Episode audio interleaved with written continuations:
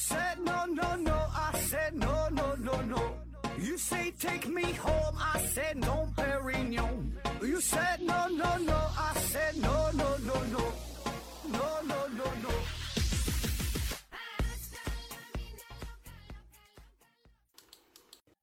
拼命探索不求果，欢迎您收听思考盒子。本节目由喜马拉雅平台独家播出。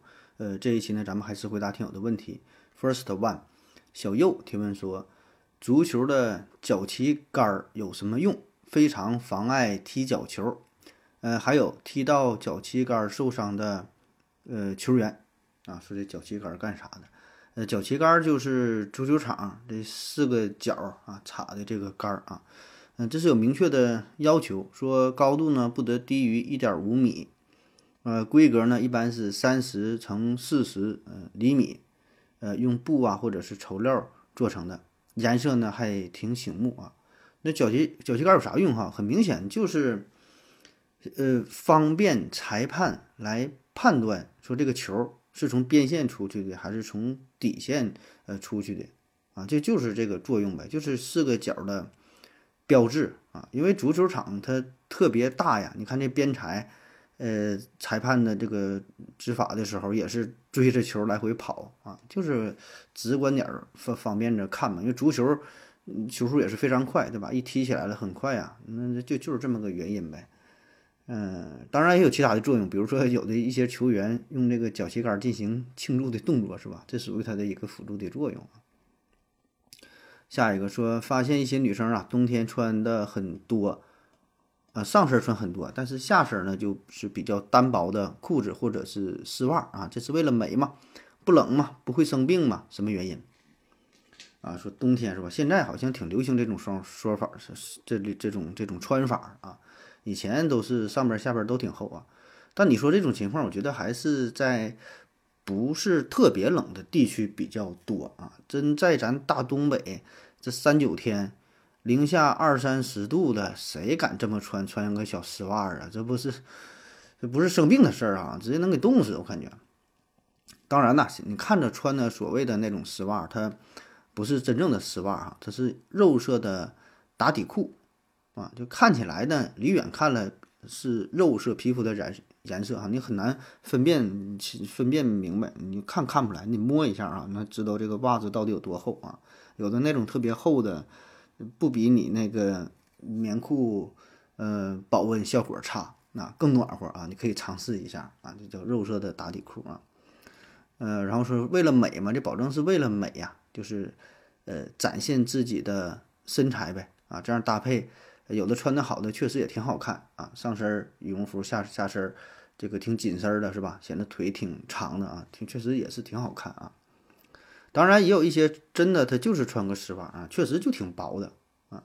这种情况呢也有啊，就是啥一些呃条件比较好的啊，一些有钱人，你看住的别墅或者是住的直接开车到地下车库，出门呢就上车开空调，车呢直接开到公司，呃，直接到那单位里边也是空调。平时去哪什么商场啊，他基本不在外边待着啊，冷也冷不到哪去啊。这种情况我觉得也有啊，啥样的也都有啊。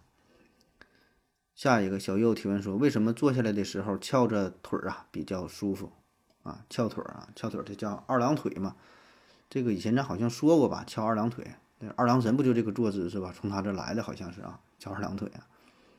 为什么这么坐着比较舒服？就是咱们正常坐着的时候呢，你是屁股发力，全身的力量都集中在屁股这个位置上啊。那么你翘二郎腿的时候，在屁股发力的同时，你这一条腿呢也能跟着使劲儿，然后让另外另外一条腿的这个肌肉群可以得到充分的放松。那么这样的话呢，这个受力的面积它就转移了啊。然后就让你舒服一些，而且这两个腿呢是来回翘，一会儿翘左腿，一会儿翘右腿啊。这腿受会儿力呢，那那腿呢就呃休息一会儿啊，它是这么个状态，所以你感觉挺舒服啊。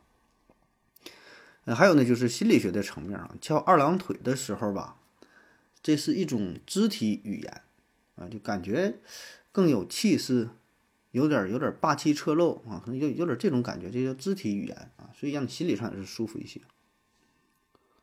下一个问题，为什么不全面禁止网络游戏？禁止网络游戏对国家有什么好处？啊为什么不禁止网络游戏啊？嗯，禁止网络游戏这个事儿，就是网络游戏是好还是坏呗？就是综合的结果啊。就像之前也有人问说，为什么不禁止香烟是吧？还不让吸烟，吸烟有害健康，为啥还还那个还还还还卖烟？你你说为啥对吧？为了综合的效果来看呗，是吧？收税呀，收钱呐。那网络游戏也是啊，对吧？经济是一方面，再有呢就是，你说这个网络游戏禁了之后，能带来什么好处呢？我觉得也没有什么好处啊。就这帮喜欢打游戏的人儿，并不是因为这个网络游戏多么吸引人，他才不去学习，不去看高等数学，不去看《资本论》啊，不去看《二十四史》，没有网络游戏。他也是去打麻将、打扑克，干啥的？保证他也不会学习，不会看书。所以呢，从这个角度来看嘛，这网络游戏也算算是一个维稳的手段，就是让一些无所事事的人可以打发时间，消耗他的精力，消磨他的时间。要不然他你说他能干啥？一天他喝点酒啊，对吧？也不干什么正事儿，甚至说偷偷摸摸的、偷鸡摸狗的干点啥？啊，那不如那你就玩点游戏，我觉得也挺好啊。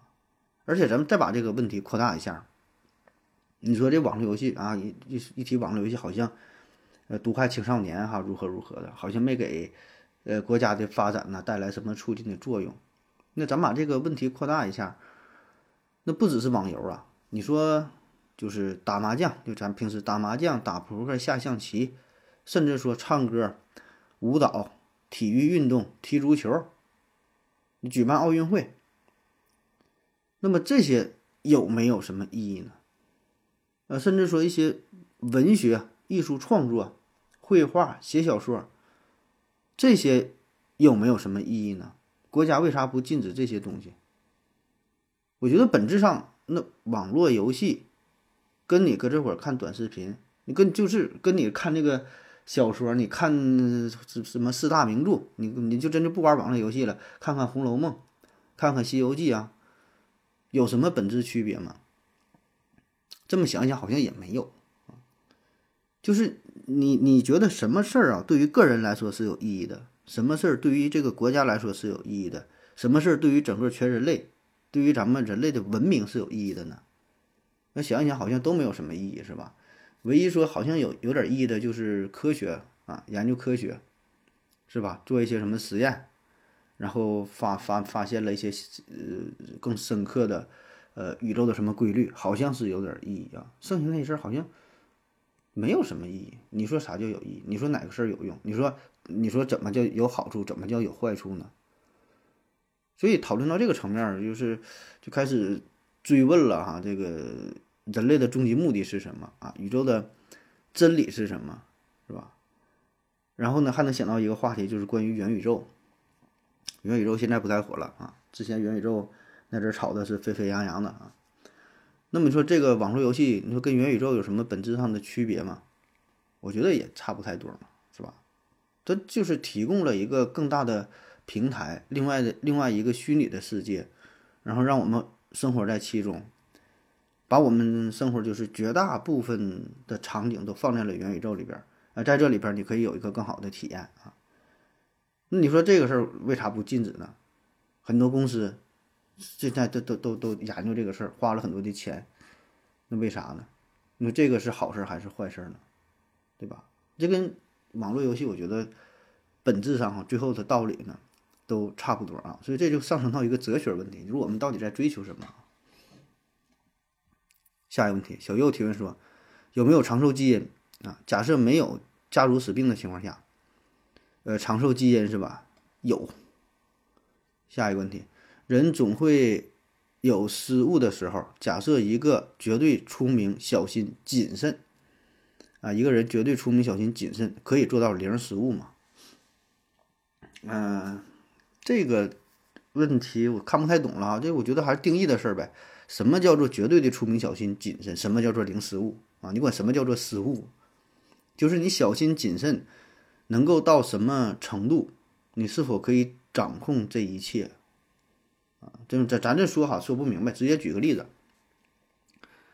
比如说啊，一场体育比赛，这个运动员踢点球，他把这个点球给踢飞了，不是被扑出来，是踢飞了，踢高了，踢偏了啊。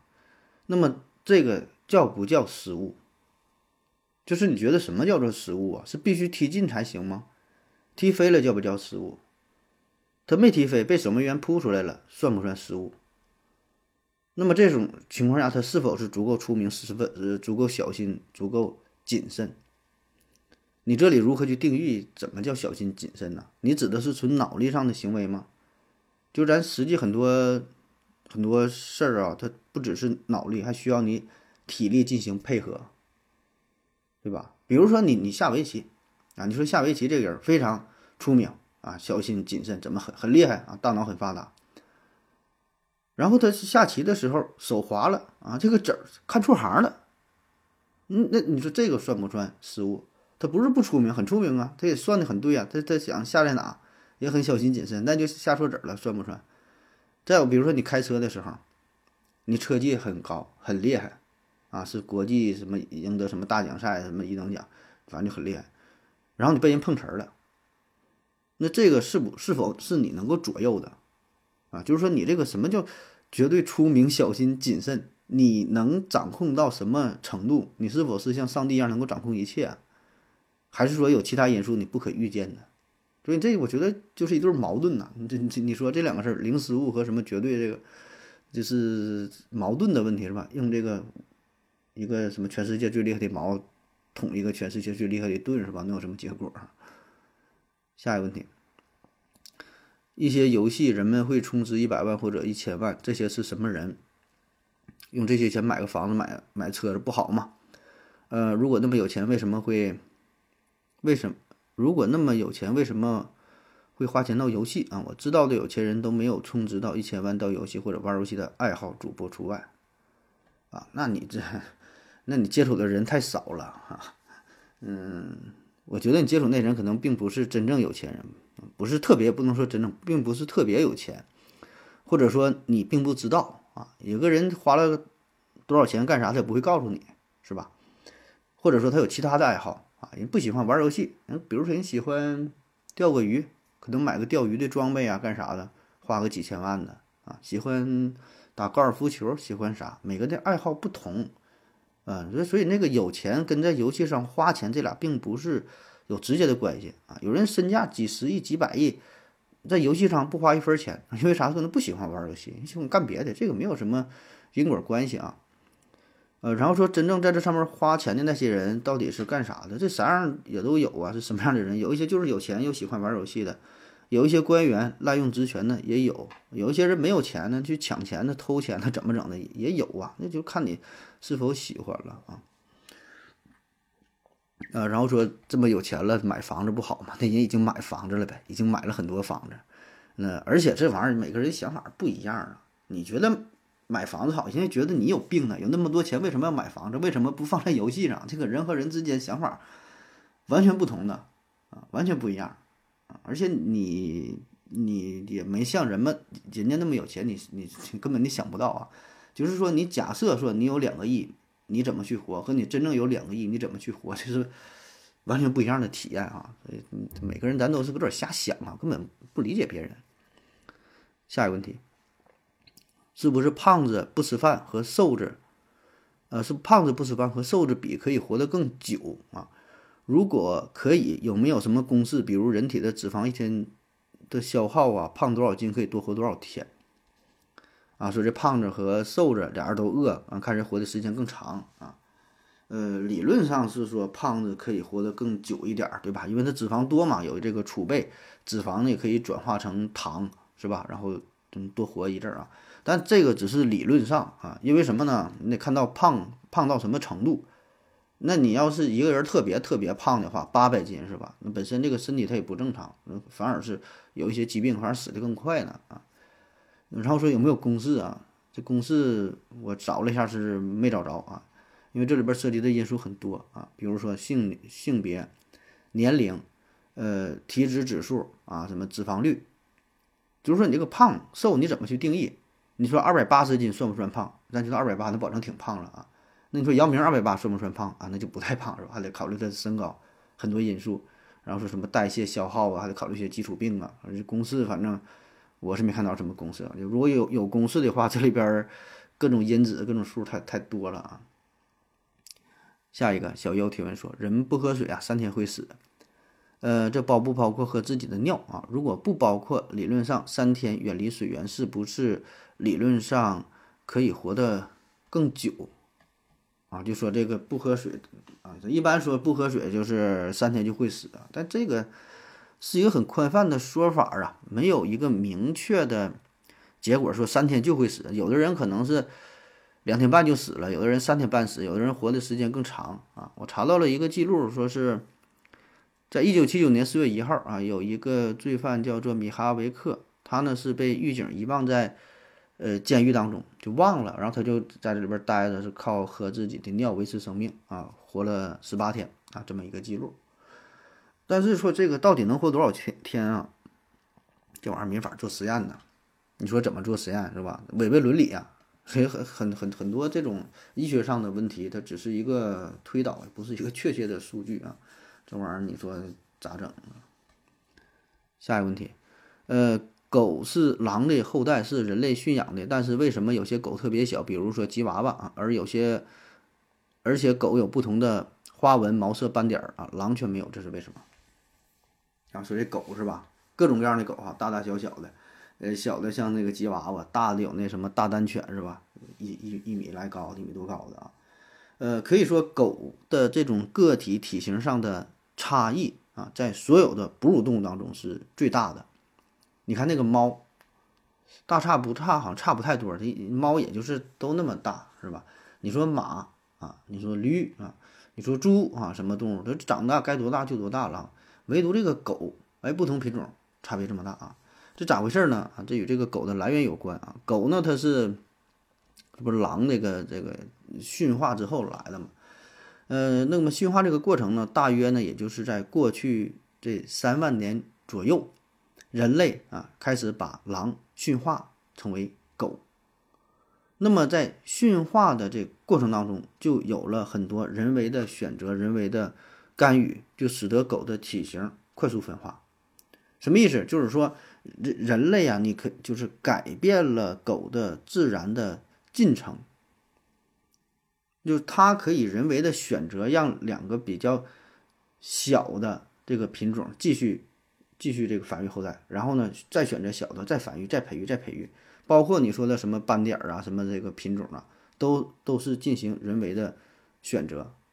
所以你这种选择呢，只能就是大了，它大的变不了，大的顶多是这么大，但是呢，可以往小了发展啊。如果是换成数的话，比如说最大是一百啊，那么你可以让这个找九十跟九十结合，得出的是九十的，然后再找就越来越小，越来越小。但你往大了整，整不了。所以呢，最后是培养出了说这狗啊。最大的和最小的这体型相差四十倍啊！这都是在最近这个人类出现之后，就是人为干预所形成的啊。那现在科学家呢也是找到了一个基因，这个基因叫什么什么 IGF 一啊，说这个是控制了狗的体型的大小，主要呢是这个基因在背后起作用啊，就是两方面啊，一个是基因的作用，一个是呃这个进化啊，人类的干预啊。下一个问题，小右提问说：“我做事儿只能做到好，不能做到精。比如说，九十九分和一百分的区别，我该如何努力做到完美？希望再分享一下学习的方法。”（括弧理科，谢谢。）那你能提出这个问题，你是不是处于小学阶段呢？能达到九十九分啊？感觉还想奔着一百分，我觉得这已经是挺牛逼了啊。呃，基本上了初中之后，你就不会有这种疑惑了啊。随着年龄的增长嘛，对于分数的要求越来越低，是吧？从一百啊到八十，到大学呢，基本就六十，是吧？六十分万岁啊！嗯，就咱学医的也是啊。其实这事儿你想想也挺可怕的。你说一个医生，然后在他考试的时候居然没得满分，那么也就意味着哈，他在临床工作当中他会犯下很多的错误啊，而他面对的呢，却是一个个鲜活的生命，是吗？那回到你这个问题啊，说你该如何努力啊？呃，想做到完美啊，觉得这要求要求有点有点高了。就是你考试啊，你能达九十九分和达到一百分啊，这绝对不是差一分的问题。因为什么呢？你掌握的知识，你想得到一百分啊，并不是恰好这卷子上的所有题你都会，你的能力是在一百分之上，而问题只是这个卷子它只有一百分的试题，如果出一个一百五十分的试题，那么能得一百分的这个人，大概率他还会得一百五十分，但是。能得九十九分这个人，你让他答一个一百五十分的试卷，大概率他得不到一百四十九分，他可能就得个一百一二十分、一百二三十分，啊，我是这样觉得的啊。特别是对于一些小学、初中的这些问题，就是他俩掌握的啊，就是嗯，抛开这种什么马虎啊、失误的这种情况。就是对于问题的把握一百分的话，那应该是他对知识掌握的相当之宽广啊。所以你提的提升的远远不是这一分啊。当然了，咱也不能打击你，对吧？你追求完美这个保证是好事儿啊，追求完美保证是好的，对吧？你你一直得一百分那才好呢，那你是学霸，你是学神那才好呢啊。呃，但我觉得还是正确的看待这个问题吧。如果你有这个能力的话啊，你就这样去追赶。呃，但如果说发现这压力很大哈，做不到啊，发现这个分儿越来越低啊，最后都八十分、七十分啊，上大学一考试一整就六十多分、七十多分啊，这个时候也不要抱怨啊，我觉得也可以啊，这时候就不要努力的提升自己的分数，而是降低自己的欲望啊。那说具体的学习方法，理科，那你这理科范围也多了去了，你是哪年级呀？具体哪科啊？物理、化学啊？大学和小学呀？具体哪一个章节啊？那问题多了去了啊！就理科，你数学你是几何啊，还是代数啊？人家几何是平面几何、立体几何啊？那那方法那问的细一点哈，要不然我这改成一个一个一个教育节目了。下一个问题，呃，感冒啊，说是微生物入侵啊，具体是哪种微生物？为什么天冷着凉就容易感冒啊？啊，感冒微生物主要就是细菌和病毒呗哈。病毒有什么副流感病毒、呼吸道核胞病毒？呃，鼻病毒、科萨奇病毒，细菌呢有溶血性溶血性链球菌、流感嗜血杆菌、肺炎链球菌、金黄色葡萄球菌等等等等这些东西啊，我不知道问这些问题有什么意义哈，上网一查都有的是啊。呃，一般呢是病毒呢比较常见啊，所以呢用抗生素没有用啊，这杀不了病毒，只能杀细菌啊。然后说感冒跟天冷有什么关系啊？天冷的话呢，会导致你机体的抵抗力下降，就是你干不过这个病毒了啊，病毒就开始。闹事儿了啊！还有呢，就是这个温度对于这些病毒啊、细菌的繁殖啊，也有一定影响的作用啊。温度比较低，哎，可能有一些病毒呢更加容易繁殖，致病性呢就更强啊。下一个问题，呃，如果南方人到北方后生病了、着凉了、感冒了，呃，痊愈会不会获得抗体，或者是不容易生病？呃，这感冒获得抗。获得抗体，它只是针对于这一种病毒的，但是病毒它会变异啊。就这对这种病毒你是没事儿不怕了，但经常变异啊。因为感冒这每年不都会得嘛？每年那个病毒它不一样啊。下一个问题，有些物体有些问题很无语。那你说的太对了啊，有些问题很无语。下一个问题，嗯，盒子你好，第一次啊感染新冠痊愈之后有什么后遗症？如果第二次又不小心感染了，会有什么后遗症？如果不小心第三次被感染，感染了又会增加什么后遗症？呃，听有些人说一次比一次傻，这是不是真的啊？这个不知道啊，这专家也没研究明白，听专家的。下一个，兔兔和熊熊在值班提问说：“盒子你好，有几个关于婴儿的问题啊，我想我看到一个说法，婴儿啊，因为在。”妈妈肚子里待了很久，所以以后很快能认出妈妈的声音。请问这是真的吗？白噪音对于哄睡的作用是不是因人而异？天使宝宝、高需求宝宝是否代表了他们以后的性格？啊，这好几个问题啊。呃，第一个问题说这个婴儿在妈妈肚子里啊，能认出妈妈的声音。嗯，我觉得这个事儿呢，嗯，没有没有什么太太大的依据吧。他只是说，在出生之后，他经常听妈妈的声音，然后才能认出妈妈的声音。你说在肚子里边待着，在肚子里边待着的话，他这个声音的传导呢，是通过母亲的身体，然后还得经过这子宫里边这个这个羊水啊，这么一传递过去，那你能听清吗？就好比说你在水里边游泳，你潜到水底，有个人在岸上喊你，或者有个人嗯对着这个地面喊你，通过这个地面，然后又通过这个水传导到你的耳朵里，你听到的这个声音和在岸上真正通过空气传导的这个声音，我觉得是不一样的。那么对于婴儿来说，是否能够听得清呢？我这个是打问号的啊。另外呢，也是就是这个胎儿他的听觉系统的成长啊，对胎儿的孕育的过程，对吧？这十来个月呢。它也不是一上来就有的听觉系统，得是一点点形成的啊。所以对于这种说法，反正我是不太认同啊。呃，第二个说关于这个白噪音的问题啊，对于哄睡的作用是不是因人而异啊？这保证是因人而异了，这什么事儿都是因人而异啊，每个人感觉不一样啊。如果说有一个万能的白噪音，谁听了都睡觉，那就没有人失眠了。嗯，有这么几个。我查了几个文章哈，跟你分享一下。你愿意看可以看一下，就关于这个白噪音的作用啊，就是白噪音嘛，这是一种理想的信号模型或者叫信号源，它并不是指代特定的声音，嗯，是这么一类。比如说像下雨的声音，滴答滴答声啊，还有收音机的噪音呐，呃，日常生活当中也有，比如说吸尘器的噪音呐，吹风机的噪音呐，等等吧，这些都是类似于这种这种白噪音啊。那么目前呢，对于白噪音的研究也很多啊，也有很多研究的论文说这白噪音呢可以改善睡眠，啊是有一定作用的，啊这个事儿呢，这不是不不是说在网上什么什么一些说的，我查了一些论文是这么写的，比如说昆明医科大学学报二零零二年第四四十三卷第九期啊，一百三十到一百三十四页，呃题目呢叫做白噪音干预对改善。高原军人主观睡眠质量和焦虑情绪的效果，还有呢，《临床外科学杂志》哈，二零零二年三十卷第六期五百八十九页到五百九十一页写着白噪音对于全髋节置换术病人心理状状态和睡眠质量的影响。还有《中华医学的中华危重症医学杂志》（括弧电子版）二零一八年十一卷第四期二百八十六页到二百八十八页，白噪音对 ICU 患者睡眠质量的影响。啊，所以这个都是医学的一些专业的论文哈，都研究的这个事儿啊，就是说这东西呢，确实啊会对某一部分人有用啊，但保证不是都有用啊。还是那句话，每个人的感觉他是不一样的，对吧？有些人觉得饺子还不好吃呢，你这玩意儿上哪说理去？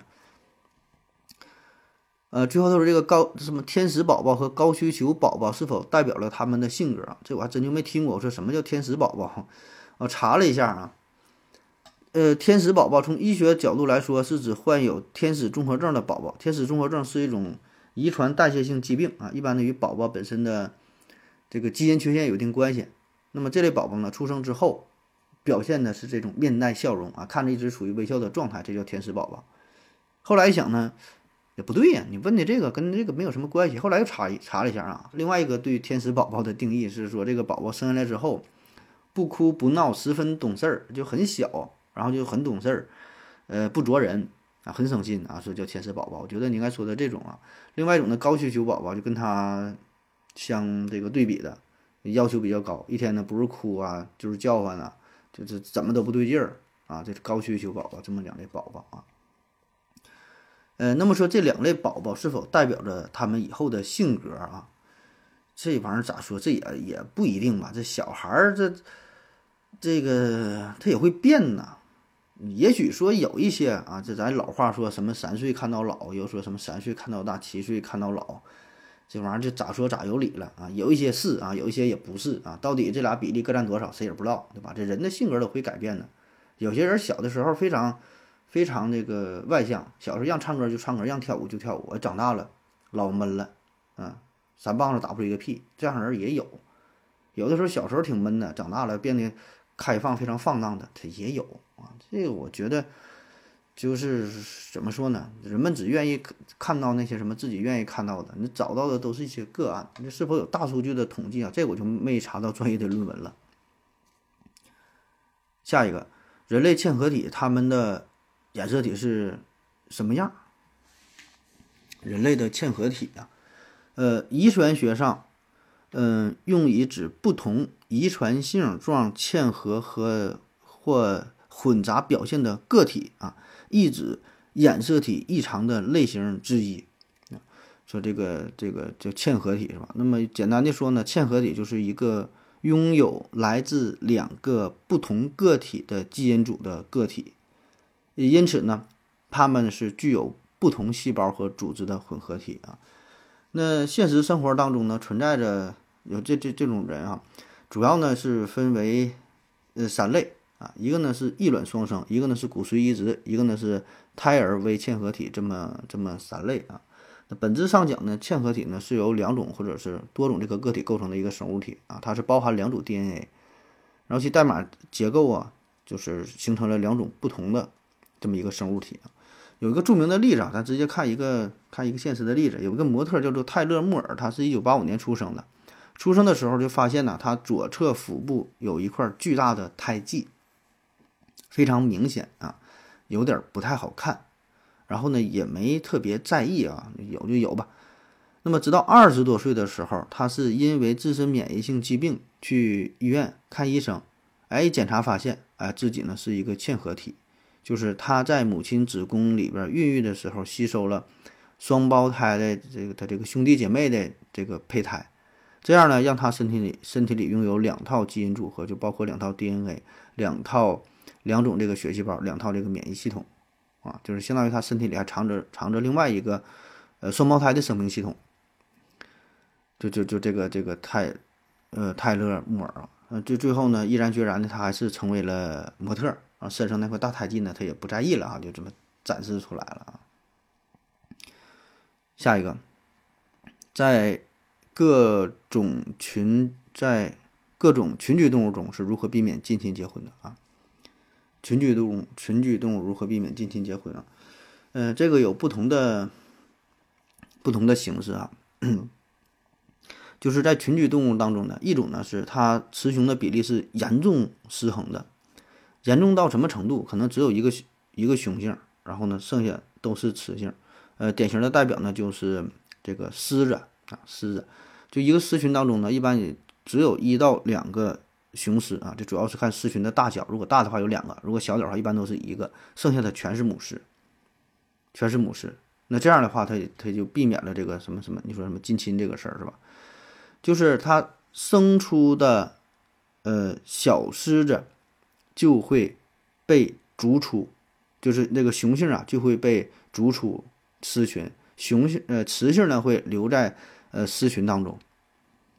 啊，当然这样的话呢，就是。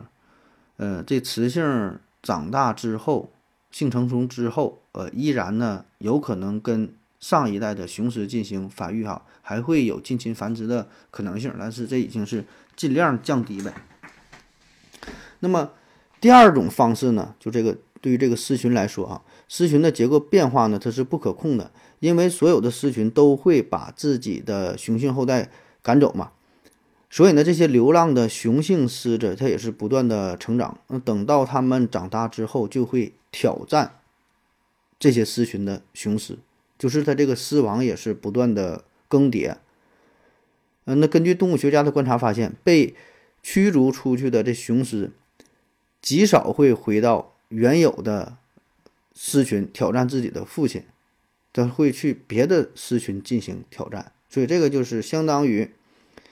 一个洗牌的过程，而狮王更替的周期呢，大约是五年左右。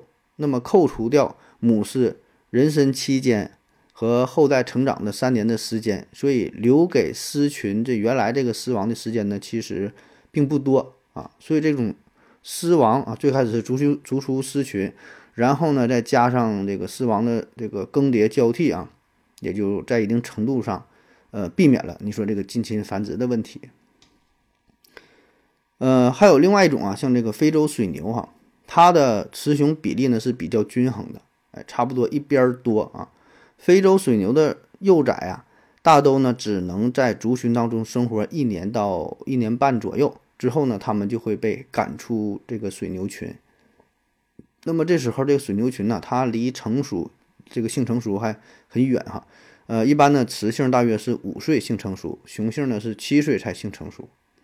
所以呢，它即使在这个水牛群当中呢，也没有事儿啊，它没性成熟，不能发生交配。所以呢，在它性成熟之前已经被赶走了，啊，那么这样的话呢，也就避免了近亲繁殖的可能性啊，有孩子都给整走，有孩子都都给都给整走，就完事儿了呗。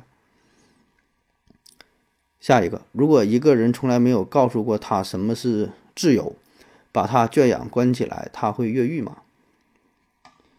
呃，不一定吧。这把人关起来，不告诉他什么是自由，就像是你看哈，老外有很多电影都在讨论这个问题，像《海上钢琴师》，是吧？那说他在这个海上，那最后他就不想走了，就想在这船里边待着。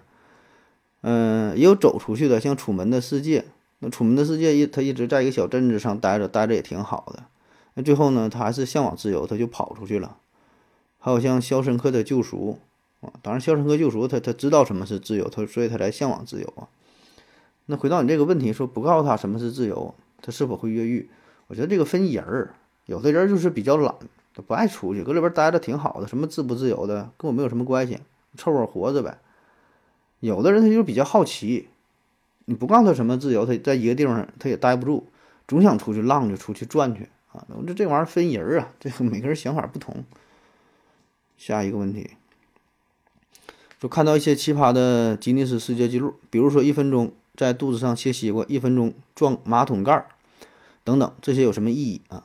那是不是我挑战一个人没挑战过的？比如说一分钟在头上切人参果也能破纪录啊？说这个奇葩的吉尼斯世界纪录是吧？这个有什么意义呢？这个那我就还得跟你较下真儿，就是什么叫做有意义？就你觉得什么样的记录是有意义的？什么样的是没有意义的？那你说世界上跑得最快的像博尔特，对吧？这世世界上跑得最快的，这个有没有意义呢？通常咱觉得这个保证是有意义啊，这事儿还没有意义吗？是吧？这在所有的记录当中。大伙儿都很关注它，这代表着地表这这人类跑得最快的，这有意义。但你再往深了想，你说这玩意儿有啥意义呢？也没有什么意义，是吧？还有比如说单届世界杯进球最多的什么什么世界纪录，那这有意义吗？这也没有意义。所以你你既然问这个问题，那你你就得先你得先谈谈，你觉得什么事儿是有意义的，什么记录是有意义的，什么是没有意义的？这个标准判定的标准是啥？啊，当然，这个咱如果咱不较这个真儿啊，也确实有一些吉尼斯世界纪录吧，有点跑偏，有点跑偏啊。像比如说我砍了一棵大树，我说这是世界上最大的牙签儿，是吧？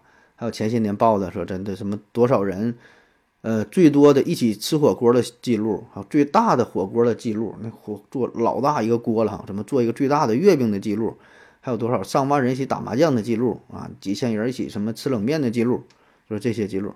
啊这些记录你说有什么意义？它也确实也也没有什么意义啊。但是为什么它还会被吉尼斯世界纪录认定啊？因为吉尼斯世界纪录最开始它也不是为了追求什么意义啊，它本身它就它没有意义，它这它最开始是干啥的呢？就是一个玩儿嘛。它怎么出来的？据说当年是就是呃几个人喝啤酒。在一个在一个酒馆里喝啤酒啊，吹牛啊，说我知道世界上这个，比如说一分钟抽烟你能最多抽抽几个了，喝啤酒最快的一瓶什么多长时间的，啊什么什么最大什么什么最小，大伙儿就是吹牛，然后把这个事儿就整理出来了一个小小册子，啊都来这个酒吧喝酒啊，就是就是非常火，相当于一个小宣传，就这么出来了。所以这个事儿呢，本身也没有什么意义啊，就是觉得好玩嘛，就是为了一个醉嘛。就是一个醉嘛，世界上最如何的东西，并没有意义啊。当然，越发展到后来呢，就越跑偏。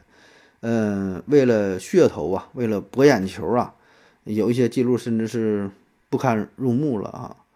嗯，但还是那句话，这个有没有意义呢？这玩意儿都是看个人的理解、个人的个人的定义了，对吧？嗯，这个东西就是自己觉得好，愿意去演，愿意去玩儿。啊，像你说什么在肚子上一分钟切切切什么最多，切西瓜最多，那人就觉得我这个挺有意思，人就喜欢这么去玩儿啊。然后也有人喜欢看，有人关注。你说好比说，有人说我这一分钟我吃粑粑吃的最多啊，一分钟我能吃八斤，我这世界纪录。那你有时候就我就愿意吃，啊，有人也愿意欣赏，愿意看他去吃，也无所谓，是吧？各取所需啊，谁也不打扰谁。那世界上有很多奇葩的事儿，你理解不了人家，这是对吧？很正常，互相都不理解，对吧？人家愿意去干，人家一个一个小团体不影响到别人，我觉得无所谓，都挺好，对吧？你不要因为这个事儿说不理解就不让人家这么去做，我觉得也不至于啊。还有很多的世界纪录，你听着都很奇葩啊，但咱觉得无聊，那咱就不关注呗，与咱无关。世界上很多事儿是与咱无关的，咱也不不必在意这些东西，对吧？这就是各取所需啊，这都都挺好的，维持物种的多样性啊。好了，嗯，感谢各位的收听，谢谢大家，再见。感谢您的聆听。如果您也想提问的话，请在喜马拉雅平台搜索“西西弗斯 FM”，在最新一期的节目下方留言即可。欢迎您的参与，我在这里等你哦。